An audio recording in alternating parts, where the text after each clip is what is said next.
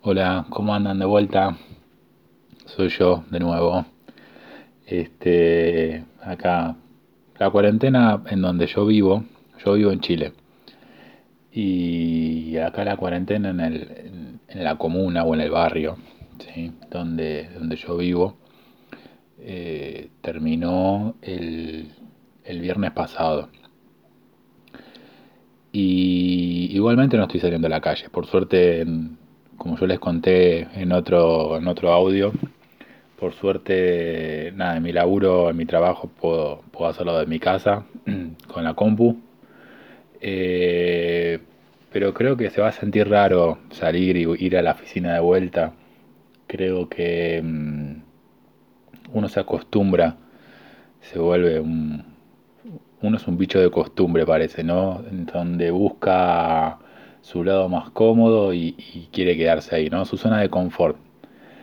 Em, yo antes no, antes me gustaba hacer home office eh, o teletrabajo, como quieran llamarlo.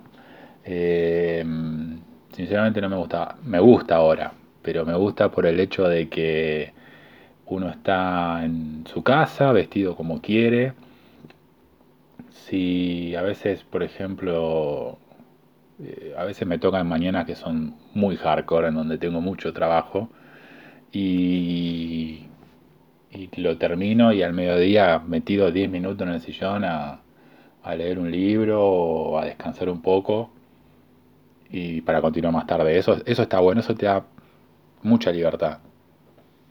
La verdad me gusta.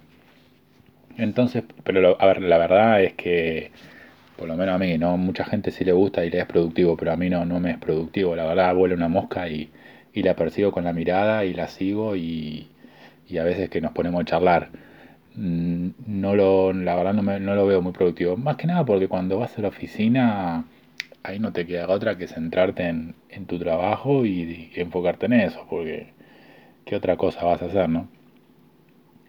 Pero bueno, volviendo al tema de, la cuarentena y coronavirus y todo esto, este, lo lindo es que bueno, ya puedo salir a casa, a, perdón, a la calle, a, comprar. De hecho, antes podía, pero acá te piden un permiso. Entonces, que es fácil de sacarlo. Pasa que el permiso, si vos eh, lo tenías que sacar para comprar comida, lo podías hacer dos veces por semana. Y si bien en lo personal yo sinceramente me considero una persona que le gusta estar en su casa, eh, no me gusta salir a boliches, a bailar o muy rara vez eh, salgo con mis amigos a tomar algo. Eh, más que nada porque mis amigos están en Argentina y yo estoy acá en Chile. pero mm, si lo estuviese acá no saldría tanto porque no soy así, soy más ermitaño. Pero el tema de la cuarentena te hace pensar ciertas cosas también, ¿no? Si bien a mí no me gustaba mucho salir y de hecho salía más allá de la oficina, salía a comprar comida los fines de semana o a tomarme un café en Starbucks, lo que sea. Eh, el sentirte que no sos libre de salir cuando querés, eso sí es eh, hace que un poco tu cabeza te juegue una mala pasada, te sentís medio prisionero. Más allá de que vos no te guste salir o más allá de que no, no seas eh, una persona socialmente activa, ¿no? Entonces, creo que eso sí, en cierta manera a uno lo afecta, pero bueno, eh, sinceramente encontré hace mucho tiempo em, un pequeño espacio dentro de mi casa, en donde a mí me permite un poco que la imaginación vuele también, ¿no? Y eso es, es parte de la cultura de los videojuegos, ¿sí? Muchas veces las personas ven a los videojuegos como, ok, tenemos un personaje hecho en computadora y las palanquitas para moverlo.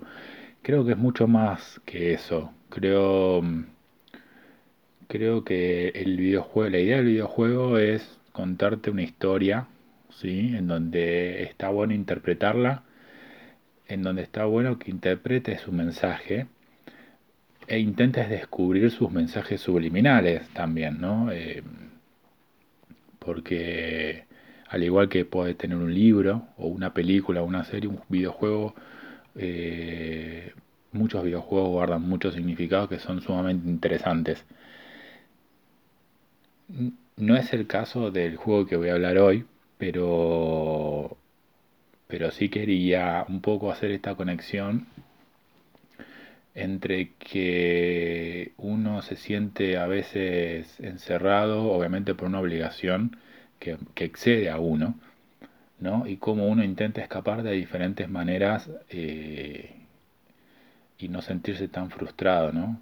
Eh, yo aparte de los videojuegos me gusta me gusta dedicarle mucho a los libros, ¿sí? Me gusta leer Stephen King, igual hace poco, bueno, me terminé Salem Slot y antes he leído El Señor de los Anillos, El Hobbit, he leído It también, que lo tenía pendiente. Eh, y uno escapa, uno necesita escaparse un poco de la realidad que lo, que lo rodea, independientemente del coronavirus, independientemente de todo lo, lo que esté pasando, las cuarentenas y, todos los problemas sociales que, que hoy en día también está viviendo Chile creo que está bueno escaparse de vez en cuando un poco de la realidad. No vivir todo el tiempo en la ficción, sí, pero mantener un justo equilibrio. No está bueno vivir en la ficción todo el tiempo. Siempre está bueno salir a la calle y ver que hay gente afuera de carne y hueso con problemas. Y que. Y que los problemas son reales y te pueden tocar. Entonces, pero sí está bueno, sí, eh, sí está bueno distraerse y sí está bueno eh, vivir un poco en la fantasía, ¿sí? Hecho este preámbulo loco que se me ocurrió recién porque la verdad hacer este tipo de podcast o charlas o, o, no sé bien qué define el podcast y qué no, la verdad me empecé a hacer esto porque primero me gustan los videojuegos y, y yo, bueno, como parte de mi trabajo también tengo que hablar mucho con la gente, ¿no? Entonces, no me cuesta tanto, eh, no, me parece raro ni me cuesta hablar. Eh, a diferencia de otras personas que sí les cuesta expresar un poco sus ideas y se ponen nervioso ante algo. ¿sí? Hay gente que se pone nerviosa ante el grabador de un celular.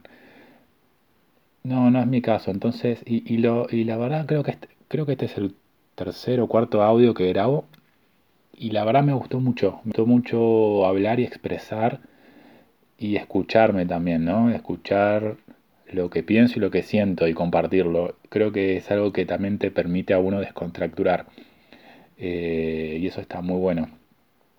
Pero bueno, nada, después de esta introducción rara, eh, el otro día estaba viendo, tengo acá la pila de videojuegos que yo siempre les cuento que el otro día estaba repasando un poco a ver cuáles los jugué y cuáles no, porque también tengo que ver los físicos con los, con los digitales que compré, ¿no? Yo, yo no tengo una preferencia por uno o por otro. Sinceramente me gustan los físicos, pero por una cuestión de que, mm, por lo menos en Argentina, acá en Chile la tecnología es totalmente distinta. Acá en Chile Internet funciona, ¿sí? el 3G, el 4G funciona como tiene que funcionar yo hace tres años, cuatro años que vivo acá.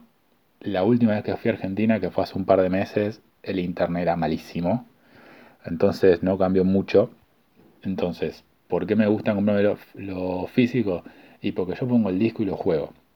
Está bien, hoy en día los juegos muchas veces salen con muchos errores y la verdad que a veces es una cagada eh, tener que jugar las primeras versiones de los videojuegos.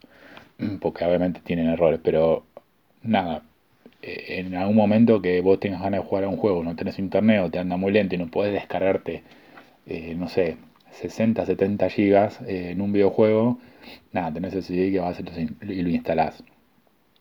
Em, porque aparte, mm, los videojuegos que yo juego, la mayoría son RPG de mundo abierto super gigantes y hay algunos que, bueno, el Assassin's Creed, el Odyssey, que, mm, que lo comenté, pero no en audio, sino que lo comenté en mi blog.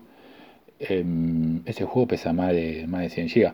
El Final Fantasy XV pesa más de 100 GB. O 99, una cosa así era. Entonces los juegos cada vez pesan más y la verdad, descargarse 100 GB es, es un tema. Y bueno, recorriendo un poco el tema de los, de los juegos que, que terminé, empecé a repasar un poco. Hay un juego que lo jugué, miren, ¿se acuerdan que yo les dije que a veces mi memoria me falla y me empiezo a olvidar de las cosas? Bueno, el juego que les voy a comentar ahora es un juego que me lo pasé dos veces. Y sinceramente, la primera vez lo pasé, llegué hasta una llegué hasta el final, lo que terminé. Pero este juego tiene una particularidad que tiene dos finales, ¿sí? La primera vez que lo jugué, llegué hasta el primer final, lo terminé el juego. La segunda vez que lo jugué, sí dije, me propuse dije, no puede ser, quiero ver el final verdadero de, este juego. Y me propuse terminarlo definitivamente. Y tengo pensado jugarlo una tercera vez, pero más tranquilo, porque era ya como me pasé el segundo final, no tengo tanta la necesidad de, terminarlo todo, pero, pero bueno, hay, hay cosas claves que sí me hacen decir, che, quiero instalar de vuelta este juego y, y jugarlo de vuelta.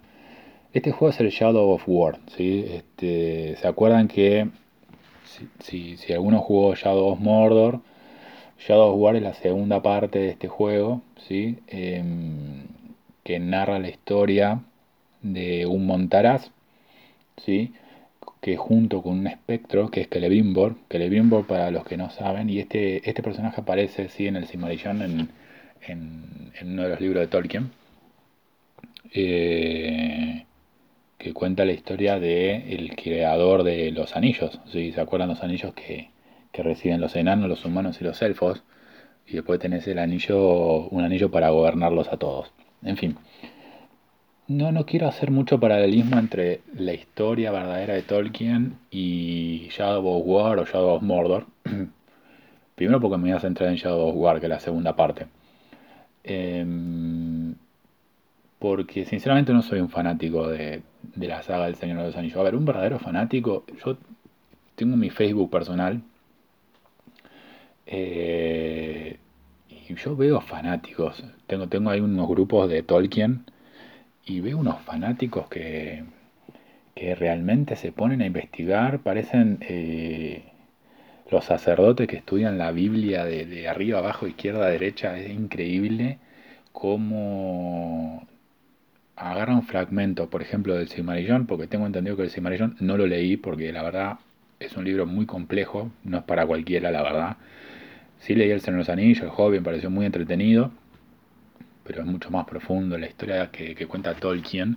Realmente él te describe un mundo, hasta en algún momento uno parece como que Tolkien viajó a un mundo paralelo, ¿sí? y vivió todas estas cosas, porque realmente, aparte del que el tipo haya creado un idioma, eh, con sus diccionarios. El tipo te describe un montón de razas y eras y años y, cosas que vas a decir, mira, la única manera de que al tipo se le ocurra esto es que lo haya vivido.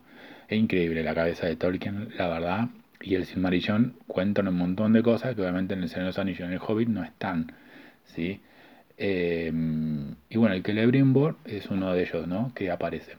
No vi que Talion, que es el montaraz que vos utilizás, como tu personaje aparezca en el Silmarillion. Me ahí no sé muy bien eh, si para los que me escuchen en YouTube, si pueden dejar en sus comentarios a ver si en verdad o si hay un genio del mundo de Tolkien que, nos pueda aclarar un poco si en verdad Talion aparece eh, como parte de la historia. Yo sé que no es muy canon eh, esta historia, si bien aparece eh, Smigol y hay personajes obviamente que, son parte del universo, pero me parece que la historia en sí no es eh, muy fiel a lo que en verdad pasó. Pero, la verdad la historia es muy entretenida, está muy buena. Básicamente tu personaje Talion, al igual que en el 1, está unido a un espectro que es Celebrimbor, ¿sí? porque Celebrimbor en sí falleció hace muchos años. Y, y ustedes dos se eh, unen para obviamente derrotar no solamente a Sauron, sino a todo su ejército de orcos, ¿sí? Y todas sus clases de orcos, porque ahora lo que tenés en este juego, en esta segunda parte, son la cantidad de tipos de orcos que te vas a ir encontrando en el camino, ¿no?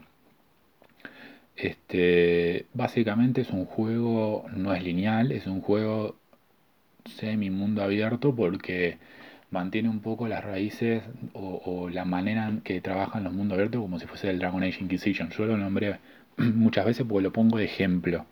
Siempre, básicamente tenés un mapa gigante separado por zonas, en donde vos seleccionas la zona que quieres ir, vas y te transporta. Obviamente que el mapa es todo el mapa de Mordor, pero no puedes ir a todo Mordor. Tenés zonas eh, específicas a las que ir.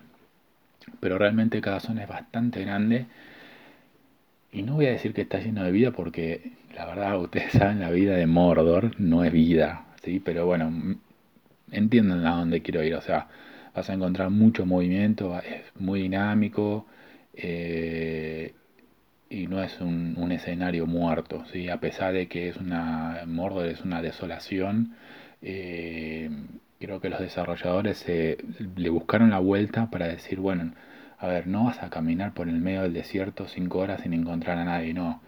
Al contrario, ¿sí? Eh, para ir un punto a un punto B vas a tener que, a, veces, si no tenés obviamente eh, muy cómodo el tema de, las, eh, de los accesos rápidos, ¿sí? de los viajes rápidos, y vas a tener que ir sorteando varios orcos que se te van a ir apareciendo en el camino. Entonces, el mapa estaba muy bien construido y los gráficos, a, mí me encantan los gráficos que tiene. ¿Y sabes a qué me hace acordar? Salvando las distancias, eh, obviamente a los Batman eh, Arkham. Eh, creo que la desarrolladora la misma. Entonces, los modelos, los modelos de los, de los personajes, sobre todo el personaje que vos manejás, me hace acordar mucho a, a Batman. Así que la verdad es un mundo lleno de vida que con un montón de posibilidades y cosas por hacer. Realmente es un juego bastante, no te digo tan grande como un Assassin's Creed Odyssey, pero sí bastante grande con un montón de cosas ¿sí? para hacer. A ver, básicamente además de ir construyendo esta historia, ¿sí? en donde el eje principal es el que yo les conté, Obviamente otro personaje que aparece de la, de la que sale de la historia real de Tolkien es el Alaraña, ¿sí? que ustedes la van a poder conocer en el, en el Hobbit, creo que era. No, en el Señor, en el Señor de sí que aparece eh, Frodo, que lo envuelve, que lo pincha, lo envenena y se lo lleva y bueno, después Sam lo rescata. En el Hobbit no aparece el alaraña. Bueno, acá aparece el alaraña, obviamente interpretada como una humana, o sea, la, el, alaraña es una araña, pero en el juego la personifican como una humana, así que se puede transformar, como es un, nada, se transforma en, araña. Que eso también me gustaría que ustedes me pongan en los comentarios, si me escuchan en YouTube, eh, si eso pasa en, en la historia real de Tolkien. Si en verdad ella es humana, se transforma en araña, o si es una araña, se transforma en humano me parece que en esta parte, si mal, si mal no interpreté, en muchos lugares dicen que en verdad es una araña y, la invención de que de, la, de, lo que se convierte en humana eh, solamente aparece en este juego. Entonces está bueno, sí, empecé a hacer un paralelismo con la historia de Tolkien. Pasa que, bueno, obviamente el único que puede hacer estas cosas es un súper fanático que tenga el Silmarillón metido en la cabeza eh, y lo sepa de memoria. Pero bueno, volviendo al juego, em, te alías con él a la araña, obviamente, para derrotar a, Sauron. A ver, de la araña vas a conocer muchas cosas porque a, pesar de que obviamente hay una historia principal que conectan a, estos tres, a estos cuatro personajes, Talion, Celebrimbor, el araña y Sauron, también vas a poder encontrar, porque hay uno de los coleccionables, ¿sí? Em, que hay en toda la, tierra de Mordor. ¿sí? Son fragmentos de una historia de él a la araña, ¿sí? en donde te cuenta un poco cuál es su relación o cuál fue su relación con, em, con Sauron. Em, eso es lo que me gustó en este caso, en, este, en estos coleccionables, porque el coleccionable no es el típico, ah, ok, sí, junté las 10 gemas, junté los 10, los 573, no. Y, y aparte me da algo, ¿sí? Me, a mí, la verdad, la, historia del Señor de los Anillos, si bien no soy fanático de Tolkien, pero la historia del Señor de los Anillos me gusta, me encanta y, me gusta conocer más. Eh, no sé si la historia que cuentan también de él a la araña eh, también es canon o no es canon, pero bueno, te cuenta ahí una pequeña ramita de, de, la historia de la araña, que es muy interesante. Y, pero más allá de eso, eh, tenés un montón de actividades y cosas por ver y mejoras que agregó el juego comparado con Shadow of Mordor. A ver, vamos por partes, porque hay varias cosas para, para atacar. El juego gráficamente, eh, a ver, yo no soy un experto, se lo dije antes, no soy un experto. Eh, eh, el juego a simple vista me pareció muy parecido a lo que es Shadow of Mordor, ¿sí? Obviamente el mapa es mucho más grande, ¿sí? por lo consiguiente tuvieron que optimizar todos esos gráficos porque de alguna manera el juego tuvo que correr y realmente me corrió fluido, no, no me cayó ningún frame, no tuve ninguna pantalla azul. Entonces se ve que hubo una mejora en los gráficos porque agrandaron el juego y no perdieron calidad.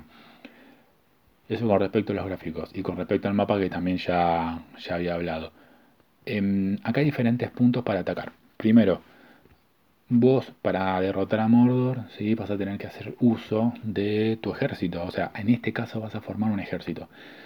En el 1, si mal no recuerdo, una de tus últimas habilidades que vos podías obtener era de controlar a los orcos. Bueno, acá está en potencia, está potenciada esa habilidad, ¿sí? en donde vas a tener que controlar a los orcos. Pero acá los orcos, además de haber un ejército normal, está dividido como en clases. ¿sí? Primero hay diferentes tipos de orcos, están los y una serie de orcos que ahora no se me viene a la cabeza, pero hay varios, hay muchos, ¿sí?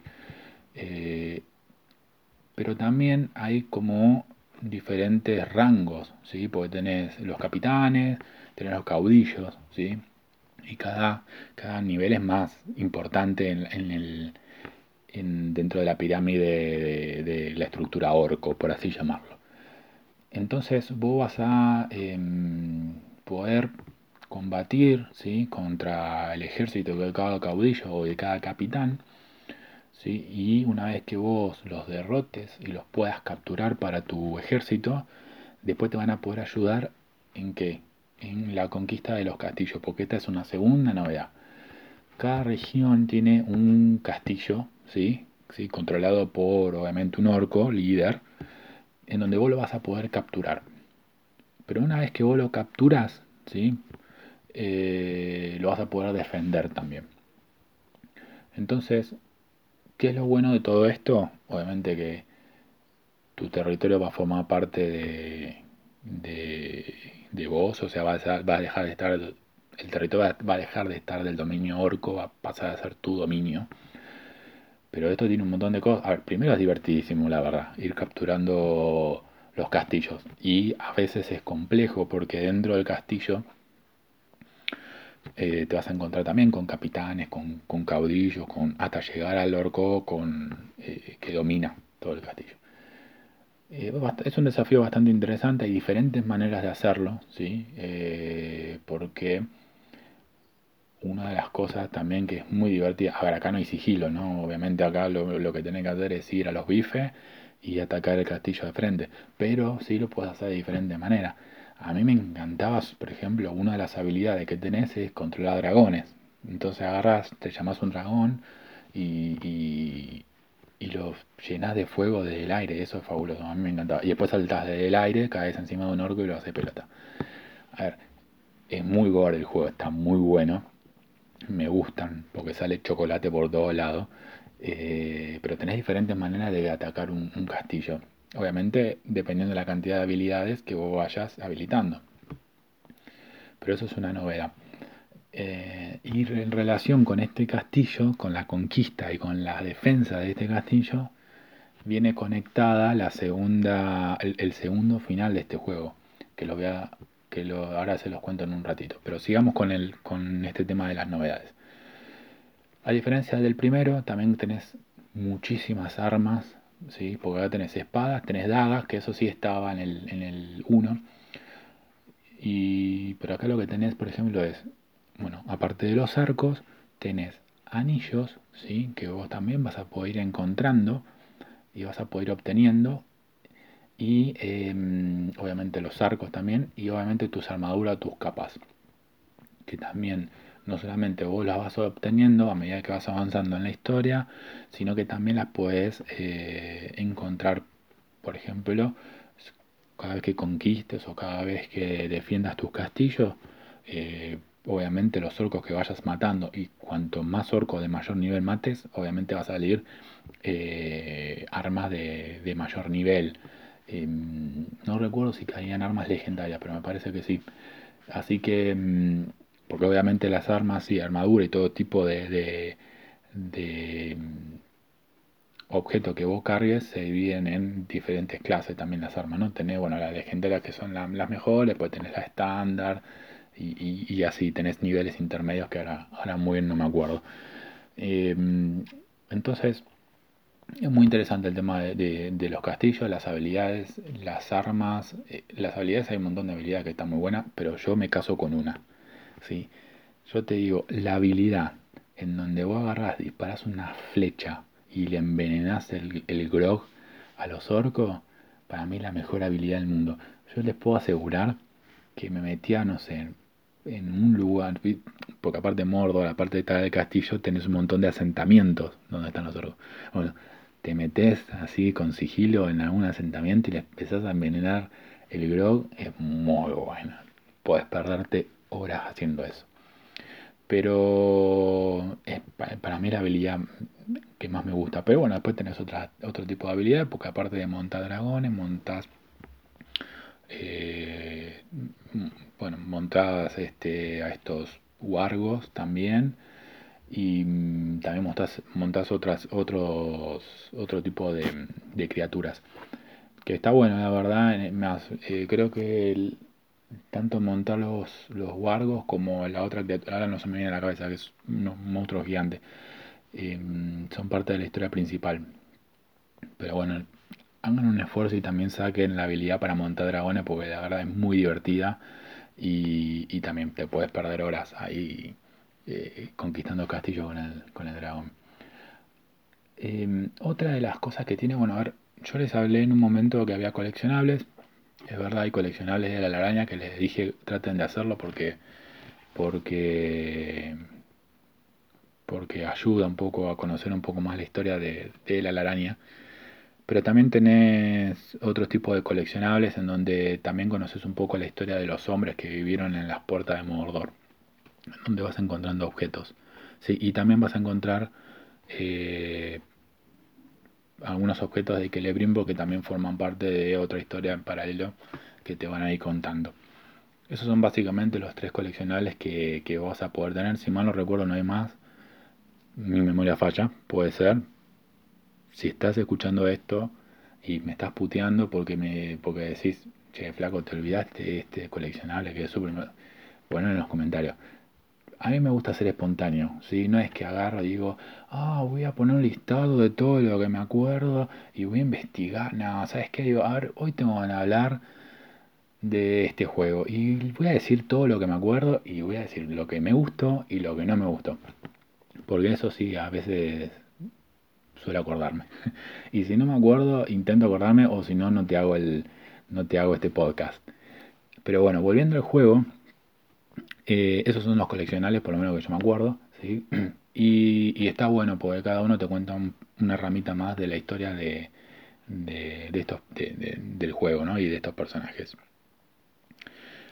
Hay una opción ¿sí? que te da el juego también, que si lo tenés conectado a internet, te da la opción de como ir a vengar a tus a los dice vengar a un compañero creo que era pero básicamente qué pasó un jugador murió ¿sí? en esa zona ¿sí? y te aparece a vos un icono para que lo vengues para, para vengarte ¿Qué hace eso? Básicamente te traslada hacia un castillo o hacia una zona, ¿sí? Y supuestamente tenés que eh, derrotar al orco que mató a, este, a este usuario.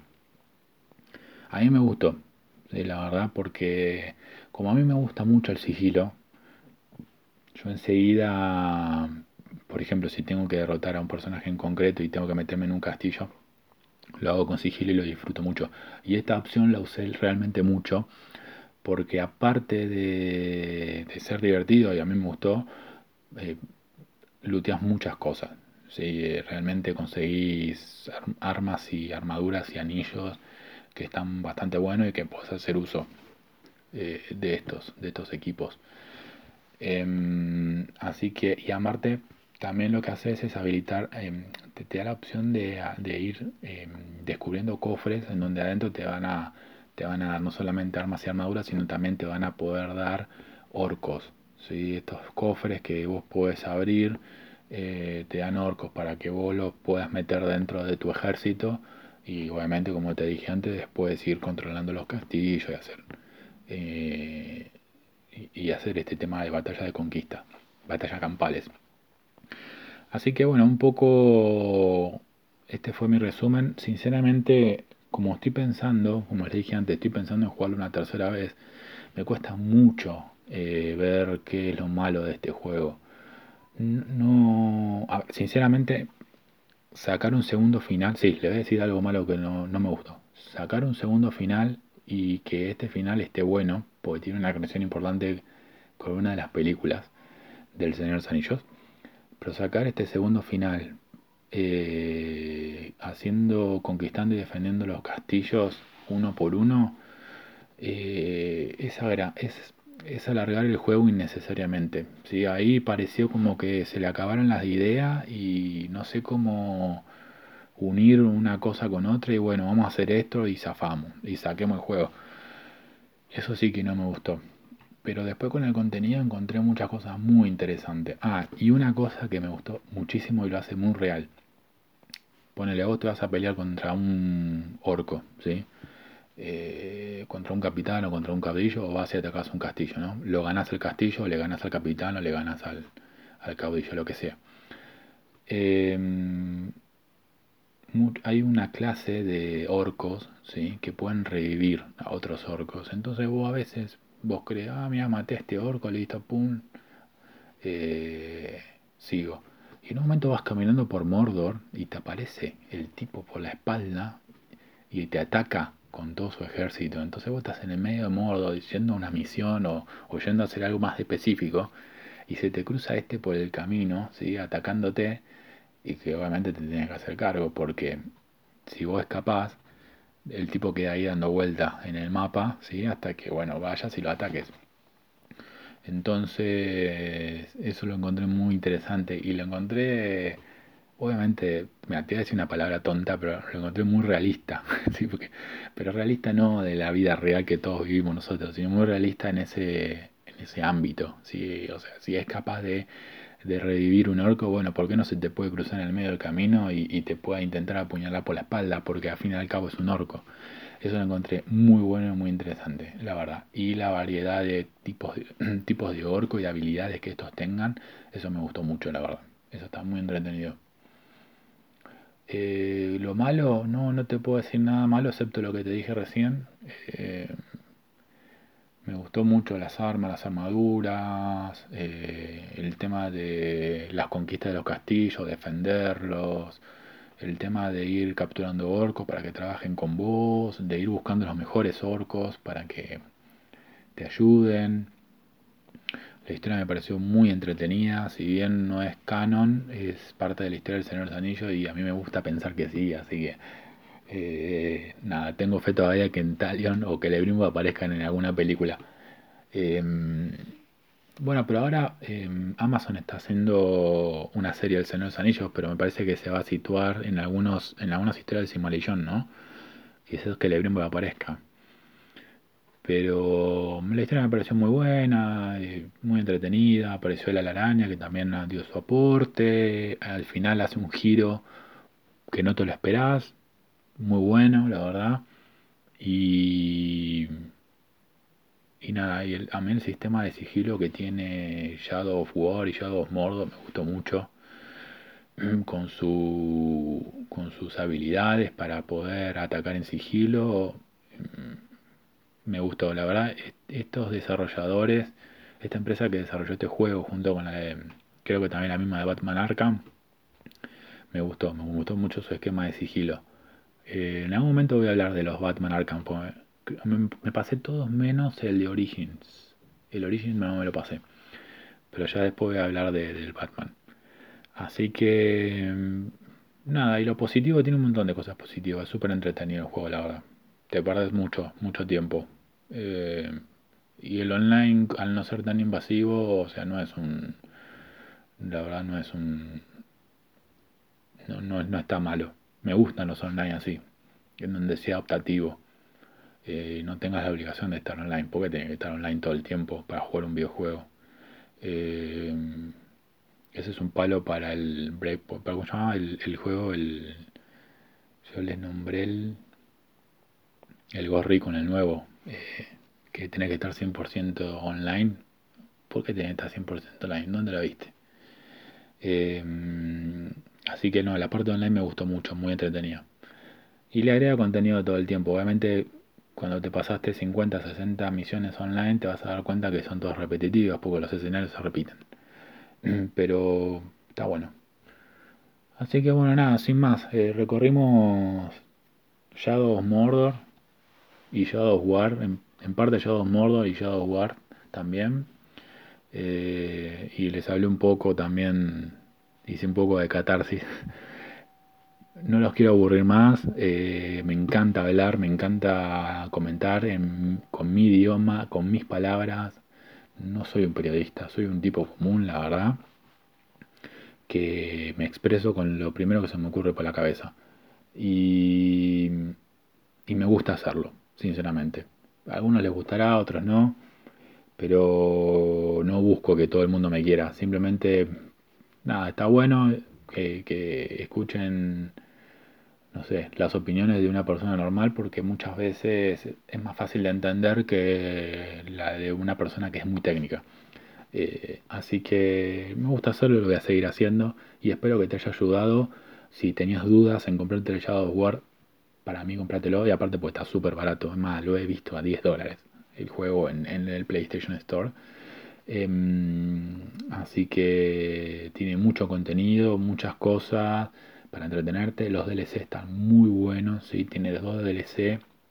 En uno jugás contra, con una elfa y ves a Galadriel que te va guiando, ¿sí? y luchas contra los Nazgûl. En otro DLC eh, tu personaje ya es un humano, ¿sí? que es uno de los ejércitos de Minas Ithil, creo que si mal no recuerdo. Y obviamente tenés que conquistar un castillo que está en una zona que es como un desierto. Lo desafiante de este último DLC es que en donde morís tenés que empezar de vuelta. Porque la justificación del juego que te da es que vos no puedes revivir, ¿sí? como lo hace Talion. ¿sí? Es un humano y morís. Entonces, si perdés, tenés que volver a empezar de cero el juego. Pero está muy bueno, tiene muchas cosas, tiene muchas habilidades nuevas, tiene un desafío extra que es este que no puedes morir. Así que también se los recomiendo. Compres en el pack eh, completo porque creo que ahora hay un pack nuevo que viene el juego completo con sus dos DLC y no está muy caro. Mira, creo que las tres cosas, si no la había 30 dólares, le pegan el palo. Buscan en el PlayStation Store porque ahora que, hay descuentos de marzo puede ser que encuentren algo barato. Si no, se compran el juego por 10 dólares. Que, que Shadow War está solo, sin los DLC. Pero los DLC están muy buenos, les sugiero que lo jueguen. Sin más, muchas gracias por escucharme. Espero que les haya gustado. Estoy tratando de mejorar cada día eh, un poco mi, mi, manera de expresarme. Eh, es la primera vez que hago esto, así que mm, ténganme paciencia, síganme, eh, que no los voy a defraudar, como diría un personaje conocido de la Argentina. Pero mm, muchas gracias por escucharme, muchas gracias por su tiempo. Espero que les haya servido toda esta información que les di. Espero que si tenían ganas de escuchar algo para estar eh, ocupado, para estar acompañado, espero que les haya servido también, porque esa es la idea de, hacer un poco esto también, que, la gente que esté sola y tenga ganas de, escuchar a un tonto hablar un montón de cosas, eh, también les, pueda servir como compañía. Eh, sin más, muchas gracias por todo. Les mando un fuerte abrazo. Se me cuidan del coronavirus, se me cuidan en la calle no salgan, los argentinos no pueden salir y los chilenos, pues yo vivo en Chile, como les dije, em, en algunas zonas hay cuarentena, así que hay que respetarla, hay que cuidarse, hay que respetar las distancias, ¿sí? Y si salís, te cuidás, te lavas las manos cuando volvés, porque no solamente te cuidas vos, sino cuidas a las personas que te rodean y a tus seres queridos. Les mando un fuerte abrazo, muchos saludos y seguramente nos vamos a ver pronto. Ah, y por cierto, eh, estoy jugando el Star Wars, lo empecé, lo, lo- tengo bastante avanzado y no les voy a contar nada más. Pero bueno, yo lo empecé a jugar y yo creo que para el fin de semana me lo termino. Pero bueno, hay que ver. Les mando un saludo, un fuerte abrazo, les juro, no hablo más. Un fuerte abrazo, cuídense y nos estamos escuchando, oliendo o hablando. Saludos.